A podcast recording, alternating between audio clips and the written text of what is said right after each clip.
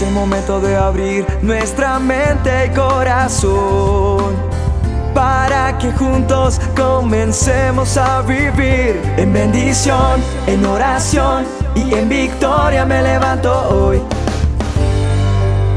La dosis diaria con William Arana.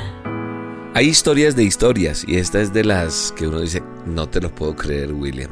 Y mira lo que me encontré, una historia bellísima que, que me dejó una enseñanza tan hermosa que la quiero compartir con cada uno de ustedes porque eso es lo que me gusta hacer. Conseguir buenas historias para aplicarlas a nuestra vida y que se vuelvan ese manual de instrucciones también para nosotros. Cuentan que se produjo un gran cuchicheo, un murmullo, una murmuración, lo que usted quiera entender por cuchicheo, en la corte cuando Cristóbal Colón regresó a España después de haber descubierto lo que entonces se pensaba que era una nueva ruta para llegar a las Indias. Cada, cada quien tenía su propia opinión sobre lo que había ocurrido y la diversidad de puntos de vista pues formaban el menú principal de las tertulias a media voz y la gente allá, no, no, no, yo no creo que eso los más envidiosos y celosos no dudaban en afirmar que lo que había hecho Colón no era ninguna proeza. Escúcheme, los más envidiosos y los más celosos.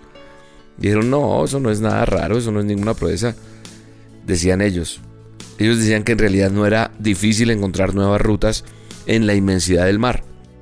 Entonces en cierta ocasión uno de ellos no tuvo reparo en dejarle saber su opinión al célebre Cristóbal Colón, minimizando la hazaña y la calificó como algo muy fácil que él había hecho. Entonces, ante la extrañeza de los que estaban presentes, Colón pidió que le trajeran un huevo. Unos minutos después, Colón lo coloca sobre la mesa central y les pregunta, ¿quién puede parar este huevo sobre la mesa sin que se caiga cuando lo suelte? Varios lo intentaron, pero no había forma de colocar el huevo en posición vertical sin que inmediatamente cayera a un costado. Finalmente Colón toma el huevo y elige uno de los extremos y con suavidad, pero con mucha suavidad, lo golpea hasta que la cáscara se grieteó. Sí, se grietó. Se grietó un poco y se aplanó ligeramente, sin dejar salir algo del contenido del huevo. Entonces coloca el huevo en posición vertical sobre la mesa y allí permaneció inmóvil ante el asombro de todos. Oh.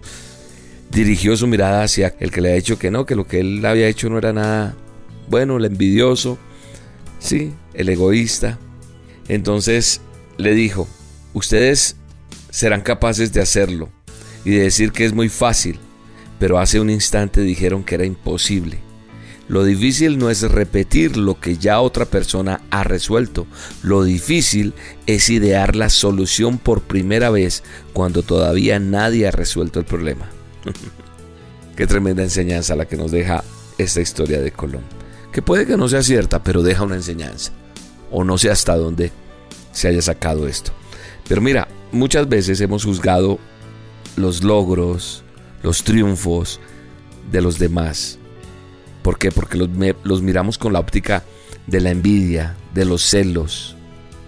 Muchas veces hemos dejado de apreciar el esfuerzo de muchos, pensando o cobijándonos en la palabra, ah, eso es fácil. ¿Sabes qué es fácil? Fácil es criticar. Es fácil decirle a los demás cómo hay que hacer las cosas. Es muy fácil decir que ya lo habíamos pensado o que ya lo sabíamos. El problema es justamente que es muy fácil y por eso nunca lo hicimos nosotros mismos, lo que pensamos que era fácil. Y entonces queda una gran enseñanza en esta dosis, porque la envidia, el egoísmo, no nos dejan avanzar y traen consecuencias en nuestra vida. La palabra de Dios, el manual de instrucciones, me dice que es cierto que al necio lo mata la ira y al codicioso lo consume la envidia. Eso dice la palabra de Dios. Creo que la envidia no nos permite avanzar. La envidia, como dicen Proverbios, el corazón apacible es vida, dice la Biblia, vida en nuestra carne, mas la envidia es cárcoma de los huesos. Nos carcome, nos hace daño, no hay que envidiar, hay que aplaudir, hay que respaldar. Muchas veces en nuestras propias familias, entre nosotros mismos, entre los seres que menos esperamos, la envidia no nos deja avanzar.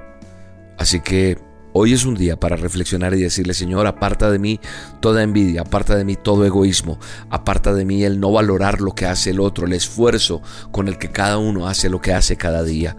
Y permíteme ser vigilante, permíteme ser lo que tú quieres que yo sea, Señor. Permíteme ser esa persona que ama lo que los demás tienen y aprecia y nunca, nunca, nunca deja de anidar la envidia. Y si la tengo, Señor, sácala de mí. En el nombre de Jesús, te lo pido.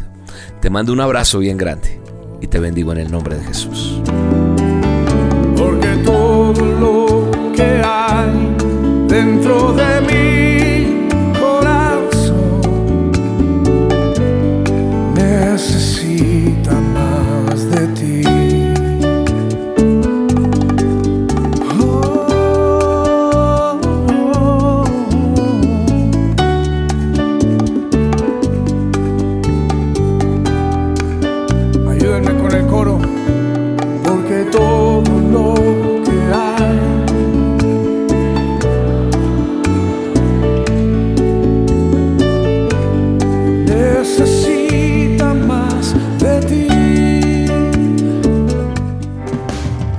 La dosis diaria con William Arana, tu alimento para el alma.